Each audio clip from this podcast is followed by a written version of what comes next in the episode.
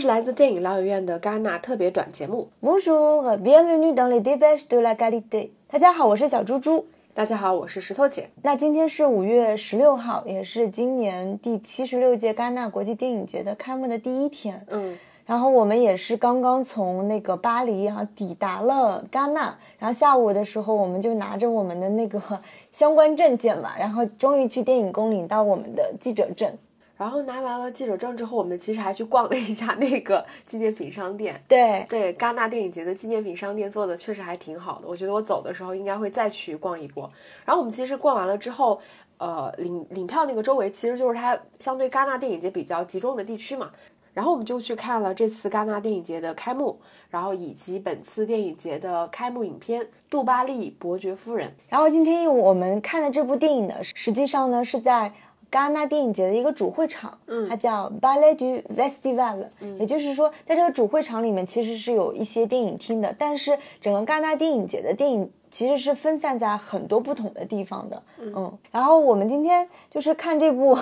那个开幕片的时候，其实刚开始是我没有想到的，因为我们看了大概有一个小时的，它就是今天整个开幕仪式的算是。快剪和精选的，对，主要是围绕这部片子里面的一些主创走红毯，然后以及它前面有一个终身成就奖的颁奖环节，对，它就相当于是开幕仪式嘛，对对吧？大概一个嗯小时左右。但我们其实，在那个呃订票的时候，其实是没有看到的。我们我们当时看到，就是以为是这个杜巴利伯爵夫人的开幕，因为今天它整个算是走红毯那个部分的快剪，它全程说的都是法语，其实我都没有太听懂。今天，所以今天那个开幕的时候，你觉得有什么趣事儿吗？其实我还觉得挺有意思的，因为今天整个开幕仪式的主持人叫齐亚拉马斯楚安妮，我当时看她脸就觉得特别熟，后来抬头一看，那个因为今年戛纳电影节的缪斯，嗯其实是凯瑟琳德纳夫，是我特别喜欢的法国女神，因为她出现在超多新浪潮导演的电影当中，然后今年因为她的那个样子，她年轻的时候样子就被做到了海报里，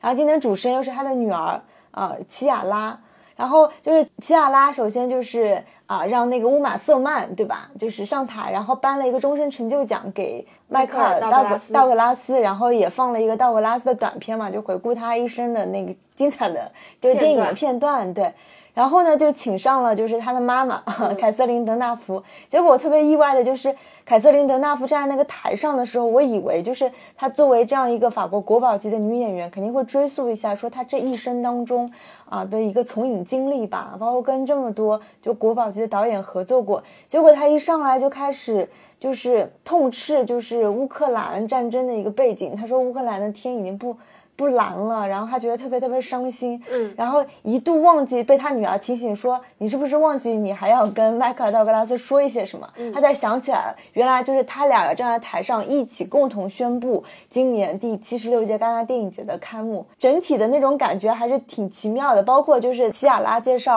啊，今年戛纳评委会的主席以及陪审团成员出来的时候，主席鲁本他就也算是特别满怀激情的说了一段话。有时候我们怎么去评价一部电影是真的好电影呢？就是我们不用想那么多，就是你一直能看下去，甚至你都忘记时间的流逝，你都想看下去这部电影，就说明它是个好电影，因为他觉得我们的呃世界，包括他所在的瑞典，大家真的就是开始只是看短视频了。嗯，那所以他就觉得我们现在这个时代其实是需要让电影去回归的。所以我在这个简短的开幕式上，我还是能感觉到这些电影人对电影的热爱，嗯，还是挺感动的。对，那我看到的点其实跟你就不太一样，可能因为我不懂法语嘛，所以我的嗯注意力其实就被一些其他的事情吸引了。第一个就是我们提到说颁给那个迈克尔道格拉斯他中间那个终身成就奖之前，其实是有他生平一些片子的这个混剪嘛，嗯，然后他在剪辑的过程当中，其实就出现了一部非常有意思的电影，其实是一部中国电影，嗯就是二零一八年韩延导演的《动物世界》，嗯，对，然后那那部片子里面其实是有迈克尔道格拉斯，他其实是演的一个大反派。嗯当然我们知道《动物世界》这部片子肯定是不会再有所谓续集这个东西了啊，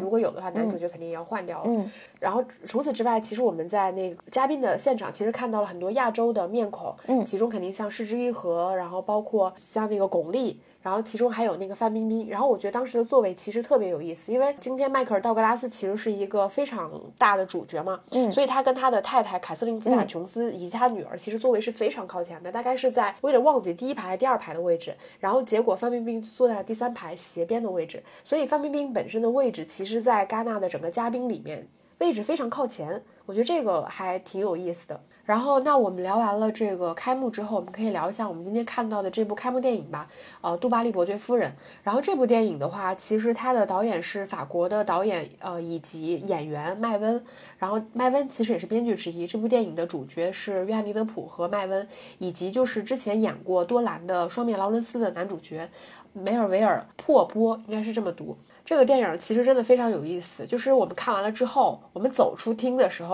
然后就在听一些人，就可能一些媒体，大家在聊说这个片子到底怎么样。然后我就听到一个一个大哥跟另外一个人说，嗯，这个片子也没有烂到那个程度。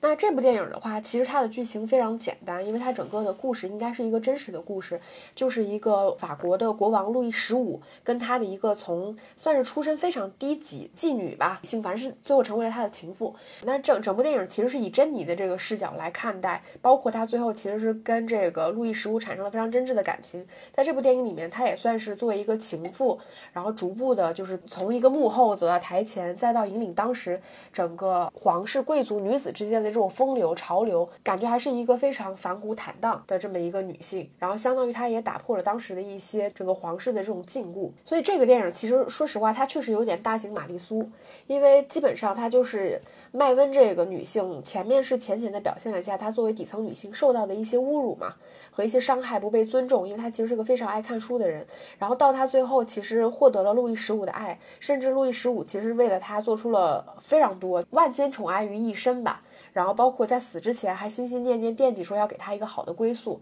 就是其实是一个非常纯爱的故事。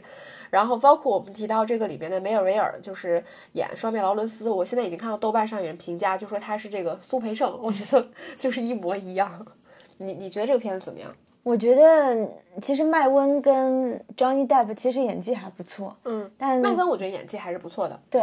但的确就是剧本太过玛丽苏了，嗯，太过平了。其实真实的历史上，这个夫人她其实是很有名的，因为她虽然没有正式嫁给国王，但是她玛丽安托万王后之间的关系其实也有点亦敌亦友的，嗯，就包括她当时在那个王宫里面，就是很多人跟她树敌。虽然电影当中也有表现，但她总体她就是表现出她完全是。受国王的保护嘛，就是我觉得把他这个人物本身的一些更加戏剧性或更加矛盾性的东西去掉了，去掉了，对，就整个就是太过玛丽苏了。我觉得剧本确实没那么好，对对，所以这个片子。呃，我估计，因为我们看它十，我们是十六号看的嘛，嗯，然后十七、十八其实一直还有陆陆续续排片，我估计可能后面几场的上座率不会这么高了，对，因为相当于戛纳第一波的口碑已经流出来了。其实我觉得这个片子呢，就是无功无过。你说它多烂呢？其实它也没有很烂，但是它确实也没有那么好。就是它整个的服化道，尤其是麦温的服装造型，我觉得还是很好看的。包括它这个电影其实还是有着力去刻画一下，就是 Jenny 这个角色，她女性以及她叛逆、不合规、坦荡、直率的那一面。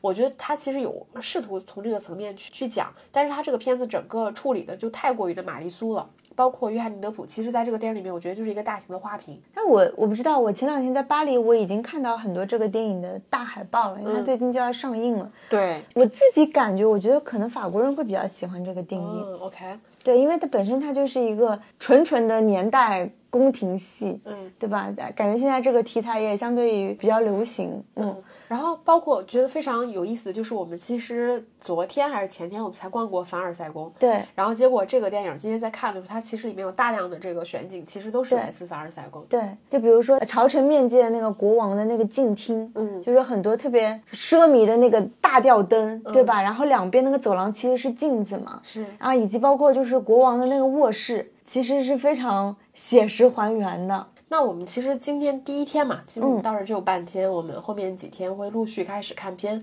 然后也会持续的给大家输出节目。那你明天其实计划有要看什么片吗？明天就是暂时排了两部嘛，一部就是马来西亚导演的《互文》，前两天我们直播也聊过这个，就可能是偏一些呃惊悚题材，但是又伴随着女性成长的这样一个题材。然后另外一部就是《失之愈合的怪物》。那我的话，其实明天的话有一场《中国北方工厂》，然后还有一场也是《失之愈合的怪物》。我们上次。就是直播时候，呃，陀螺当时有提过一嘴，说这个怪物据说是炸裂吗是那个，对对对，嗯说剧本炸裂，我现在也超级期待，所以我我其实十七号、十八号都抢到了一场嗯怪物，我现在十八号都不敢退，我怕太炸裂了，以至于我十八号抢不到。嗯，所以那大家后面也可以持续关注我们的节目。好，那我们这期节目差不多就这样了，好，拜拜，拜拜。